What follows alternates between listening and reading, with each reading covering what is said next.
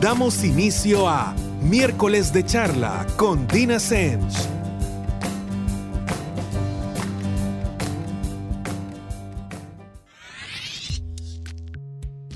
Buenas noches a todos y como ya se nos hizo costumbre los miércoles, estamos con otro miércoles de charla con Dina Semch. Para quienes nunca han escuchado el programa, por lo menos no desde el inicio, mi nombre es Dina Semch y soy psicóloga de adolescentes, adultos y parejas. Además de eso, soy activista por la salud mental, que precisamente implica hacer uso de espacios como el que hoy nos da Radio Femenina para hablar de diversos temas que obviamente tienen muchísimo que ver con nuestra salud mental. Recuerden que yo lo voy a hacer desde, mi punto de partida, que es la psicología, pero eso no quiere decir que soy la única persona que puedo hablar de salud mental. Al contrario, todos podemos aprender sobre el tema partiendo de nuestras experiencias, de situaciones eh, que se nos han presentado, situaciones que hemos logrado resolver con éxito, etc. Y obviamente, como les he dicho anteriormente, este programa no está diseñado para alquilarles mis verdades, para convencerlos de algo, para lavarles el cerebro. Es simple y sencillamente para poner información sobre la mesa, para que todos tengamos una opinión fundada en eso, en información real, en información eh, que es importante que tengamos en cuenta. Parte del punto de este programa es que todos aprendamos algo nuevo. Y recuerden que para aprender una de las cosas que tenemos que ser capaces de hacer es ver, contemplar, hasta palpar ideas que son muchas veces distintas a nuestros puntos de vista, pero que precisamente hacen que nuestras posturas salgan fortalecidas, se flexibilicen un poco. Lo peor que puede pasar es que integremos información nueva y que aprendamos algo. Pero bueno, ¿de qué vamos a hablar el día de hoy? Vamos a hablar de la manía de andar de redentor. Miren, yo me acuerdo que de chiquita me decían, el que anda de redentor termina crucificado. Y saben que hay toda una situación que se llama precisamente el síndrome del redentor o del salvador. Y ojo, yo sé que muchas veces eh, de repente la gente piensa, ah, sí, lo mejor es no ayudar a nadie. No, miren, somos seres sociales, todo el rollito, y hay cierta ganancia, eh, no es tan renuncia como lo pintamos, hay una ganancia bien marcada en poder ayudar a alguien, es satisfactorio, es bueno no solo para los demás, sino también para nosotros. El problema es cuando las cosas se nos salen de las manos, pero primero vamos a aclarar varios puntos, porque realmente esto de, de, de pasarnos las líneas con nosotros mismos, de creer que la única manera de ayudar a las demás personas es constantemente sacrificándonos y nosotros mismos poniéndonos en jaque, hasta que esa ayuda a los demás es básicamente a costa de nuestro eh, bienestar, de nuestra salud mental, o muchas veces de nuestra salud física no solamente ocasiona daños en nosotros mismos, sino que resulta que también ocasiona daños en los demás, en gente que es importante para nosotros, en gente que queremos y que genuinamente queremos ayudar. Pero estos son los malos procedimientos llenos de buenas intenciones que siempre tienen malos resultados. Así que hoy les voy a explicar ciertas diferencias. Recuérdense que sí, todos de repente queremos ayudar, eh, pero no es solo ayudar y listo, es saber cómo ayudar y además saber dónde están trazados los límites para esta ayuda. No es tampoco este rollito de ayudar, eh, este acto de renuncia, mentiras. Todos obtenemos algo referente a esto, o idealmente así debería ser. Muchas veces, aunque eso sea solamente la satisfacción de ayudar, pero hasta dónde deberíamos esperarla y cómo, o ¿Cuándo deberíamos sospechar que realmente las cosas se nos están saliendo de las manos y eh, esa reciprocidad que estamos esperando no va a llegar? O lo que sea que estamos obteniendo a cambio de la ayuda que estamos dando no es lo más sano. Muchas veces cuando queremos ayudar a alguien, creemos que ese ayudar es hacernos cargo de esa persona o decidir por esa persona o decirle cómo tiene que hacer las cosas, porque resulta que nosotros somos poseedores de la verdad absoluta y ninguna de estas maneras tampoco es la correcta. Sí, yo creo que a todos nos gusta sentirnos eh, necesitados, pero, pero es diferente necesitar sentirnos necesitados que querer sentirnos necesitados. ¿A qué me refiero con esto? Cuando necesitamos sentirnos necesitados, hagan de cuenta y caso que yo no existo si no percibo que alguien me necesita. Hagan de cuenta y caso que yo no tengo o considero que no tengo valor si no hay nadie que me necesita. Mientras que si yo quiero sentirme necesitado es algo que anhelo, algo que sé que me complementa, pero que no me define a mí como persona, mucho menos mi valor. Cuando de repente queremos ofrecerle ayuda a alguien, también cometemos ciertos errores. Por ejemplo, venimos y le decimos al otro que busque soluciones para lo que para mí es un problema. Por ejemplo, imagínense, Pedro le dice a María, María, tú tienes que buscar solución para esto, esto y esto y esto, porque a mí me molesta aunque no le diga el porque a mí me molesta, realmente lo está haciendo porque a Pedro le molesta esas cosas que hace María, para las que según Pedro tiene que buscar una solución. Este es un planteamiento bastante egoísta, bastante egocéntrico. ¿Por qué? Porque realmente María va a cambiar las cosas que María considera un problema. Y así nos pasa a todos. Y es la manera en que debe ser. Muchas veces, si es cierto, son un problema para los demás, de repente pasan cosas y es importante decirlas, pero también es importante respetar los procesos de los demás. No quiere decir que por eso nos tenemos que quedar ahí esperando, aguantando. No, muchas veces también parte de lo que llegamos a concluir es que el otro no tiene las mismas aspiraciones, no ve la vida de la misma manera o de una manera similar o no comparte estos puntos y entonces es cuando tenemos que tomar decisiones del tipo de, bueno, Tal vez me tengo que mover de aquí, tal vez tengo que pasar a lo siguiente. Otro punto es que muchas veces también cuando planteamos a alguien que busque ayuda, que, que de alguna manera solucione tal o cual situación, esperamos que la busque de la manera que nosotros lo hubiéramos buscado. Yo de repente tengo eh, pacientes que me dicen, yo le he dicho a fulano o a sultano que tiene que venir a terapia. Yo siempre les digo, miren, la terapia, así como cualquier otra cosa, no es ni la única manera ni la manera para todo el mundo. Al final, creo que todos tenemos derecho a buscar diferentes formas de solucionar las situaciones que nosotros consideramos un problema y los demás deberían respetar esas decisiones. Al final, el problema es no hacer nada al respecto. No debería ser un problema hacer o buscar cosas o soluciones diferentes a las que otro buscaría. Y otro punto también si quieren incentivar a alguien a buscar ayuda de la manera correcta o de la manera más eficaz, porque no es tal vez correcta la palabra, es que muchas veces empezamos planteándole al otro por qué yo considero que lo que está haciendo y que debería solucionar le reporta costo. Cuando realmente el punto en todo esto debería ser por qué realmente la otra persona se queja de esto. O sea, por ejemplo, imagínense, eh, tal persona me... Yo creo que... Retomamos al pobre Pedro. Pedro no eh, logra tener em, relaciones que sean relaciones reales, relaciones con sustancia, relaciones profundas, conexiones significativas, porque constantemente se queda en un nivel superficial la relación, no logra bajar de ahí. Yo creo que ese es el costo. Y de repente vengo y le explico, mira Pedro, nosotros no logramos tener una relación significativa, que al final es mi problema, mi costo, y por eso debería buscar ayuda tú para no quedarte solamente en una situación superficial.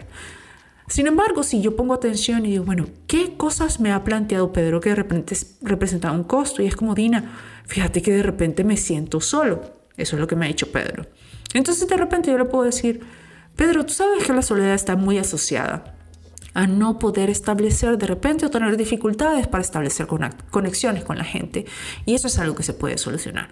Si se fijan, estamos abordando el mismo problema desde diferentes esquinas, pero al citar lo que alguien haya identificado como un costo, lo hacemos algo tangible. Todo esto está bien, todas estas son maneras distintas de buscar ayuda, apoyo, pero que muchas veces confundimos y por eso quería partir de ahí.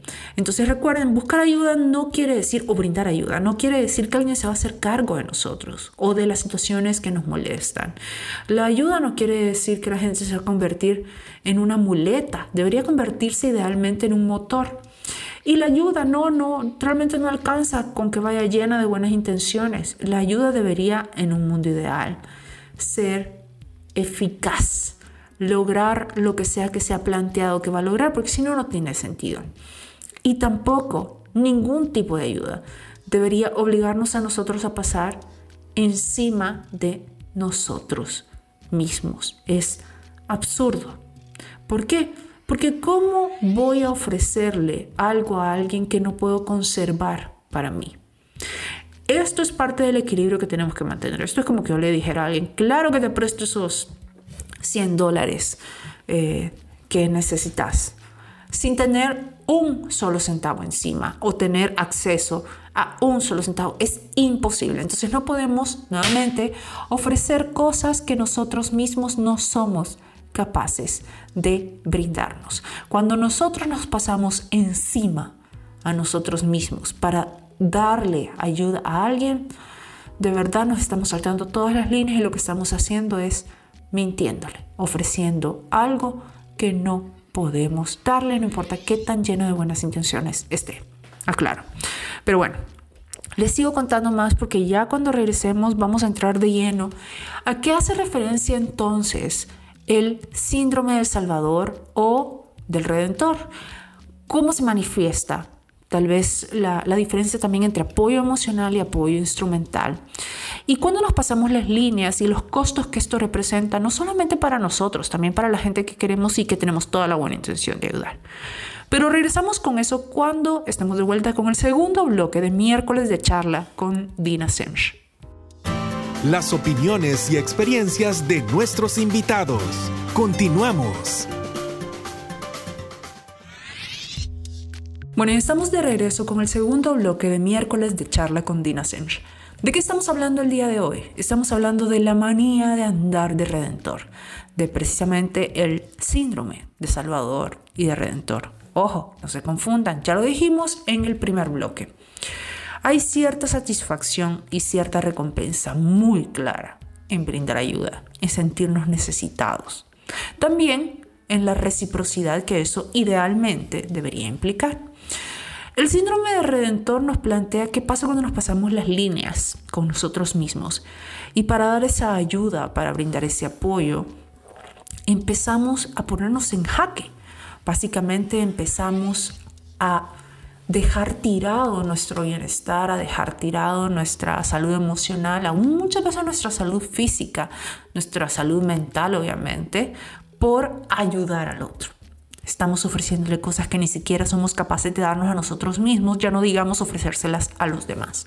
Pero bueno, aquí yo creo que es importante tener clara una diferencia y es la diferencia entre el apoyo emocional y el apoyo instrumental. Por ejemplo, cuando hablamos de eh, apoyo emocional, nos referimos cuando brindamos este apoyo a personas que están pasando por situaciones que pueden ser psicológicas o emocionalmente difíciles.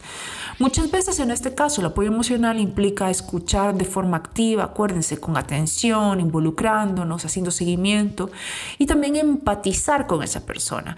Recuerden que empatizar precisamente es lo que nos permite determinar cómo esa persona se siente, cómo puede estar viendo la vida sin juzgarla y además ser capaces en ese caso de brindar ayuda o determinar de manera un poquito más efectiva qué es lo que siente. ¿Por qué?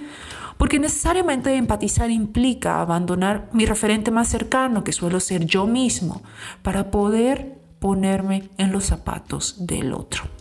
Y luego está el apoyo instrumental. Acuérdense, el que les acabo de mencionar es el apoyo emocional. El apoyo instrumental ya se refiere a prestar, digamos que algún servicio, pero algo eh, que es se siente un poquito más tangible. Por ejemplo, cuando eh, su papá le dice, mira cómo se envía eh, tal cosa por correo o de repente eh, alguien nos puede pedir que vayamos a comprarle algo a la farmacia o que le hagamos el súper. cuando realmente damos algo a alguien por una necesidad, ese es el apoyo instrumental. Pero no importa qué tipo de apoyo estemos dando, qué tipo de ayuda estemos brindando. Idealmente este debería ser recíproco. Aquí voy a hacer una aclaración antes de que nos enchivolemos. Todos tenemos diferentes cosas para dar. Cuando yo hablo de reciprocidad no quiere decir que porque yo ayudé o apoyé a alguien, la otra persona lo va a hacer exactamente de la misma forma que yo lo hubiera hecho. ¿Por qué? Porque resulta que la otra persona es eso, otra persona Por ende es otra cabeza que ve el mundo de otra forma. Y esto muchas veces debería ser enriquecedor en las relaciones de personas. Pero a pesar de que tenemos idiomas para decirle a alguien, hey, aquí estoy para vos, tenemos diferentes formas de ayudar, diferentes formas de ayudar. Sí tenemos que tener en cuenta que todos necesitamos diferentes cosas y tenemos derecho a buscarlas. Por ejemplo, no necesitamos solo amigos, Necesitamos amigos que sepan ser tal tipo de amigo. No porque uno esté bien y el otro esté mal, sino porque todos estamos buscando cosas diferentes. De la misma manera que no solo necesitamos a alguien que nos quiera, necesitamos a alguien que nos quiera de tal o cual forma. Eso se vale.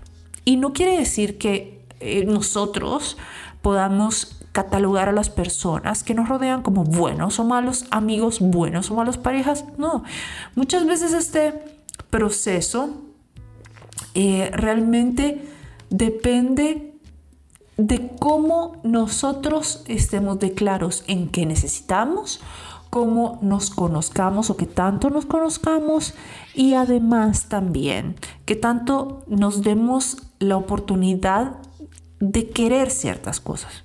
No necesitar. Acuérdense que necesitar implica algo que si no tenemos nos morimos. Y y no, no funciona así esto de relacionarse con la gente. ¿Por qué? Porque no nos moriríamos de dos en dos y no es así. Necesitamos agua, necesitamos comida, necesitamos ir al baño, necesitamos dormir, porque esas cosas si las dejamos de hacer, si nos morimos después de determinado tiempo. Pero con los amigos, con la pareja, con la gente con la que nos decidimos entablar una relación, tenemos que tener mucho ojo con nosotros mismos, tener mucha paciencia con nosotros mismos y primero conocernos antes de tan siquiera ser capaces de traducirle al otro qué es lo que necesitamos de él o de ella.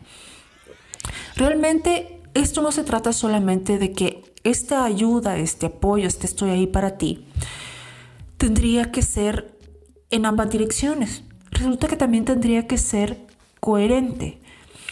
Con coherencia nos referimos a que todos damos lo que podemos en base a los recursos con los que tenemos.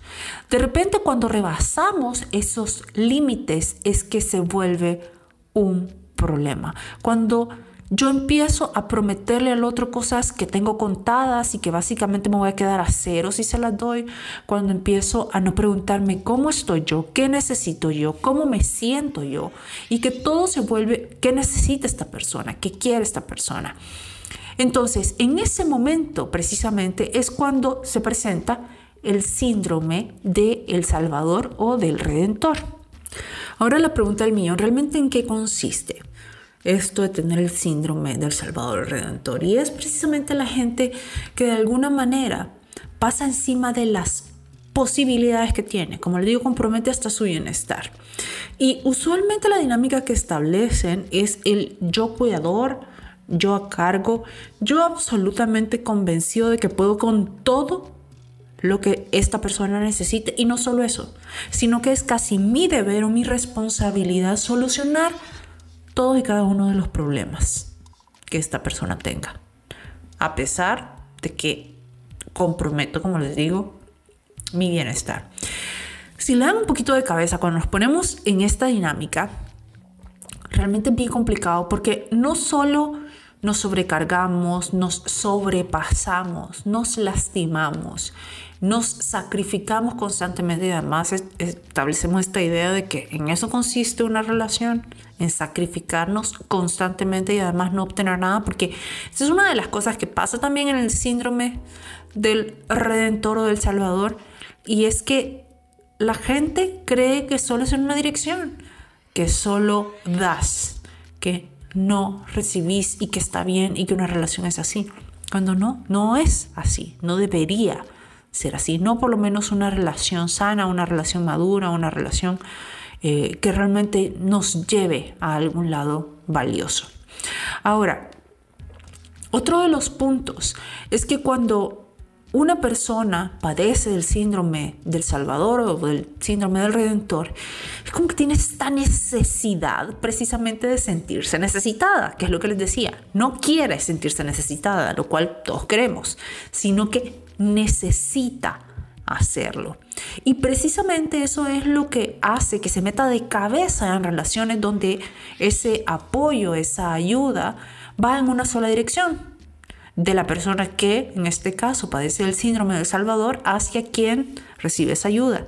O no va en una sola dirección, pero sí es desproporcionado.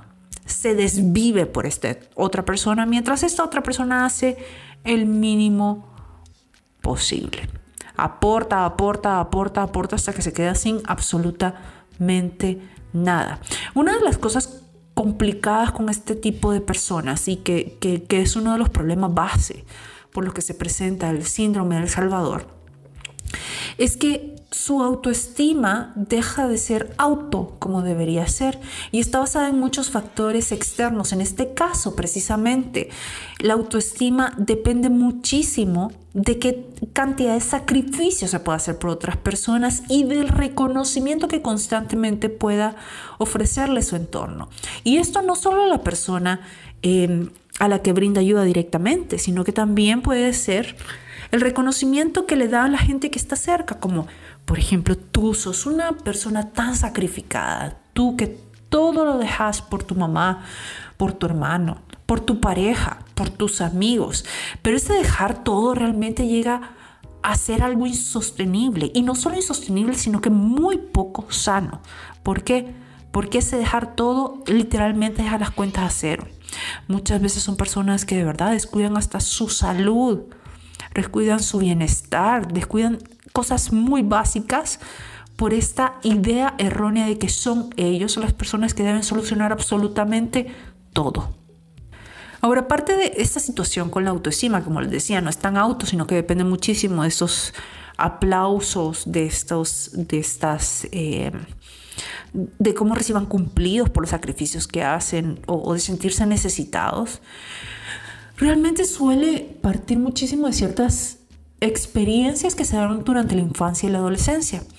Y uno de los factores comunes es cuando durante esas etapas, infancia o adolescencia, ha recibido muchísimas responsabilidades a edades más tempranas que el promedio, donde de repente se tienen que hacer cargo de sus hermanos, donde se tienen que hacer cargo muchas veces de una casa, como que fueran los papás, se tienen que hacer cargos, cargo de uno de sus padres o de sus abuelos, pero no cargo que tiene que ayudar, o sea, realmente hacerse cargo y su entorno empieza a decir, ok, esto es lo que se espera de ti esta es la manera en la que vas a recibir algún tipo de valía o se te va a asignar algún tipo de valía, no solo de nosotros, sino de la gente que está alrededor tuyo. Otra de las fuentes y que suele ser también muy frecuente, es cuando de repente desde la primera relación de pareja, y esto es para el tema de pareja, eh, se estableció una relación donde todo lo que se va a ver en una sola dirección. Y muchas veces son, eh, no, no digo que así querían que fuera, pero muchas veces son personas, no, yo hago, no, yo estoy ahí para ti, no. Y muchas veces el otro se acomoda a esa dinámica. Estas personas llegan a pensar que las relaciones funcionan así, que funcionan en base a todo lo que yo esté en condición de dar, pero que no debería esperar nada del otro, que simple y sencillamente es así. Se trata de todo lo que yo pueda dar y eso va a hacer que el otro me necesite hasta que se quede. Necesito otra vez sentirme necesitado y creo que una relación de pareja debe necesariamente consistir en esto. Cuando no es así o no debería ser así. ¿Por qué? Porque usualmente cuando empezamos a pensar de esta manera, de repente nos convertimos en las personas que no solo estamos solucionando a uno de nosotros, a la pareja o este amigo, sino que de repente alguien nos dice que le pasa algo, inmediatamente nos lo echamos a la bolsa. Y además creemos que de verdad es nuestra responsabilidad y nos sentimos hasta mal por no poder solucionar cosas que muchas veces ni siquiera estaban en nuestras manos, para lo cual no contábamos con los recursos y además que nadie nos pidió que solucionáramos. Pero bueno, les sigo contando sobre el síndrome de Salvador de Redentor, cuando regresemos con el tercer bloque de miércoles de charla con Dina Semch. Este tema continuará. No nos cambie.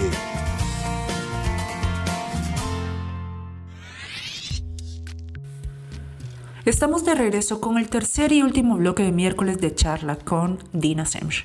¿De qué estamos hablando el día de hoy? Estamos hablando del síndrome del Salvador y de esa manía de andar de redentor.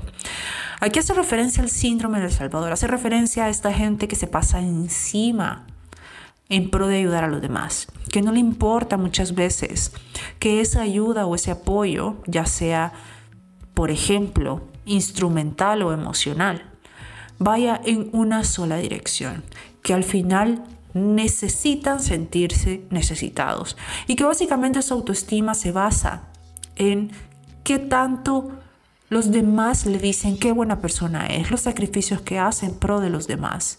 O por otro lado, considera que realmente cualquier relación de pareja está basada simple y sencillamente en dar, dar, dar, dar, dar, dar sin recibir nada a cambio, que debería ser este sacrificio constante que hacemos para los demás y que debería ser un sacrificio para que pueda funcionar. Aquí viene una de de los puntos que quiero que eh, tengan muy en cuenta y esto yo no puedo explicarles cuántas veces lo he escuchado. De repente, muchos de los que están oyendo este programa están diciendo, sí, Dina, pero es que vieras que a mí solo gente así me sale, gente súper demandante, que tiene problemas eh, para dar, que tiene carencias afectivas, muchas veces que tiene retos psicológicamente hablando. Solo, solo así me salen, solo, solo gente así. Yo, mala suerte la mía. Miren, no les salen, usted se los busca. Una de las cosas complicadas es que cuando nosotros venimos y tenemos esta necesidad de sentirnos necesitados, vamos a buscar gente con ciertas características. No vamos a buscar personas independientes, no vamos a buscar personas que mentalmente estén en su mejor momento, ni, ni emocionalmente estén en su mejor momento. Vamos a buscar personas que podamos de alguna manera decirle, hey, yo me encargo y que además les va a parecer buena idea. Entonces, cumplen las características que acabo de mencionar. Ahora, ¿por qué hacemos esto? Porque como les digo, esto parte de ciertas responsabilidades en exceso que nos fueron asignadas muchas veces durante la infancia o la adolescencia. O también de ciertas relaciones de pareja o cierta estructura, cierta dinámica que establecimos en nuestra primera relación de pareja, donde todo se trataba de qué tanto soy capaz de dar para que el otro se quede.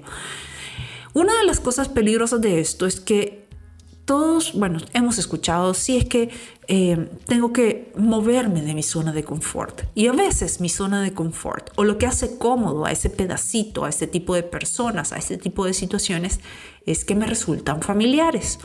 Esto quiere decir que ya se han presentado N cantidad de veces en mi vida o que de alguna manera, a pesar de que yo sé que son malas, son negativas, no son constructivas, me restan, me resultan familiares y lo familiar me resulta cómodo. Entonces, tenemos que entender que siempre vamos a tener cierto patrón, por lo menos al principio y mientras no nos tratemos, de poner nuestra atención en esta gente. ¿Por qué? Porque algo de satisfacción en esto, porque algo de comodidad en esto. Y no debería ser así. No deberíamos estar esperando que deje de existir gente con carencias afectivas, con dificultades psicológicas, que solamente quieren eh, que a ellos se les ponga atención, cuidado, que se les apoye y no están dispuestos a dar nada para nosotros estar bien. Nunca deberíamos decir es que lo mío es mala suerte o es que estas son las personas que se fijan en mí. Siempre debería ser la pregunta, ¿qué es lo que yo estoy haciendo para mantener esta dinámica? Porque somos responsables de esta solución. Es así, miren. Obviamente, es una dinámica bien poco sana la que se establece en este tipo de situaciones. Súmenle que muchas veces, como les decía, cuando tenemos el síndrome de Salvador o síndrome de Redentor, necesitamos ser necesitados. Entonces, ni se nos ocurre plantearle a alguien, mira, busca ayuda profesional. ¿Por qué? Porque se vuelve una amenaza. Porque resulta que si esta persona solventa lo que sea que yo le estoy solucionando, me deja de necesitar a mí. Y si me deja de necesitar a mí, entonces yo creo que no tengo nada más que ofrecer, porque otra vez, estas personas de alguna manera están absolutamente convencidos de que se basa en lo que puedan ofrecer, en la ayuda que puedan dar para que la relación siga adelante. Y no debería ser de esta manera, por lo menos. Ahora, otro de los, de los puntos eh, que es bien importante tener claro. Es que miren, no somos psicólogos de la gente que elegimos en nuestra vida, ni siquiera que yo realmente soy psicóloga, que estudié para, que me encanta, que hago clínica, como mi manera de vivir, como vocación, como lo que quieran. Yo ni siquiera soy psicóloga de mis amigos, ni mucho menos de mi pareja, ni de mi familia, porque no, no, no funciona así, porque mi relación con ellos es distinta es la relación de Dina con ellos, no de la psicóloga con ellos. Por ende, les debo respeto, no tengo por qué estar metiendo mis narices donde no me han pedido que las meta, no tengo por qué estar metiendo mi cuchara y dar opiniones si no me la han solicitado de manera explícita, y mucho menos tengo el derecho a hacer los problemas de ellos mis problemas o a verme yo en la necesidad de solucionar las cosas que les pasan para poder venir y mantener una relación con ellos. Eso quiere decir que no es una relación para empezar. Soy yo dando y eso no es una relación al ser unilateral. Esto tienen que tenerlo bien claro porque miren, del momento que uno está simple y sencillamente de cabeza en este tipo de dinámicas, pues muchas veces la solución es no seguir en ellas y punto. ¿Por qué? Porque no estamos obteniendo nada de ellas. Sí, así como lo escuchan. Y cualquier relación interpersonal debería aportarnos algo. No por interés, no estoy hablando de dinero, saliditas, no, me refiero a aportarnos algo, estar ahí para nosotros, así de la misma manera que nosotros estamos ahí para ellos. Entonces, como les decía, muchas veces estas personas en su afán de ser necesitados, de eh, de alguna manera venir y, y em, no ser capaces de verse eh, fundando su relación en otra cosa que no sea solventar los problemas del otro. Realmente bloquean la ayuda que pueda tener, la ayuda profesional que pueda tener. Eh, una de las cosas que empieza a pasar con alguien que tiene el síndrome del salvador, el cuidador, es que obviamente su autoestima se termina yendo al suelo. ¿Por qué? Porque tienen parámetros que realmente nunca pueden cumplir. No, no, va a haber un momento que los van a dejar de alabar, va a haber un momento que el otro los va a dejar de necesitar o que simple y sencillamente se van a dar cuenta de que no pueden solventar todo lo que les gustaría o que creen que deberían solventar. Obviamente llegan a un punto también de estar emocionalmente agotados que no les puedo explicar. Ya a experimentar fracaso, impotencia, falta de realización personal, ansiedad, pueden tornarse agresivos, eh, es un poco de, desconfianza constante la que sienten también hacia el otro, llegan a ser personas muy codependientes y además llegan a deprimirse. Realmente esto implica muchas veces para salir de esto, de verdad, buscar ayuda profesional. Miren, en esto sí. Primero para solventar lo que sea que dio pie, no solamente las manifestaciones actuales o o los efectos que tiene nuestra conducta, sino también las cosas que dieron cabida, que generaron el terreno fértil para que esto pasara, para no estar migrando de un problema a otro, que es lo que muchas veces le pasa a la gente cuando no solventa las causas reales. Pero también entender que tenemos que tener límites. Y muchas veces esos límites no son con el otro. Cuando yo hablo de límites, todo el mundo se imagina diciendo al otro, no, hasta aquí, no sé qué.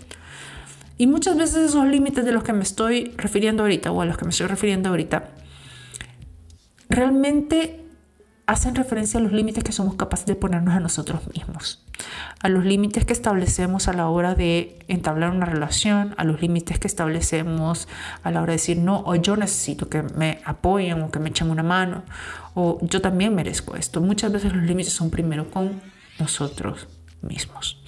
Pero bueno, Espero que esto les sirva. Recuerden, si ustedes tienen o se identifican con esta manía de andar de redentores, con el síndrome del Salvador, por favor, en serio, busquen ayuda. Busquen ayuda profesional primero porque la pasan mal, no tienen por qué, es algo perfectamente solucionable y que además les va a ayudar a tener relaciones interpersonales más sanas. Y eso no importa si es con su familia, con sus amigos o con su pareja. Espero que les haya sido de utilidad la información de este programa. También los invito a, si quieren ver más información de este tipo eh, o otros temas, pueden hacerlo entrando a mis redes sociales. Me encuentran en mi página de Facebook como Dina Semch Psicóloga y de la misma manera en mi perfil de Instagram. Eh, yo sé que el Semch está enredado, pueden poner Dina Psicóloga igual, les voy a aparecer. Si no, el Semch se deletrea S-E-M-S-C-H. Y para quienes quieren información sobre la clínica, desean hacer una cita, pueden llamar al 2264 5212 o para quienes no les gusta hablar por teléfono y prefieren escribir por WhatsApp, pueden hacerlo al 74819977. Eso ha sido todo por hoy. Nos escuchamos el próximo miércoles en otro miércoles de charla con Dina Semch. Hasta pronto. Miércoles de charla con Dina Semch. Un tema por reflexionar, opiniones, conceptos y puntos de vista que expresar, partiendo desde la óptica de la psicología. Sintonícenos el próximo miércoles por Radio Femenina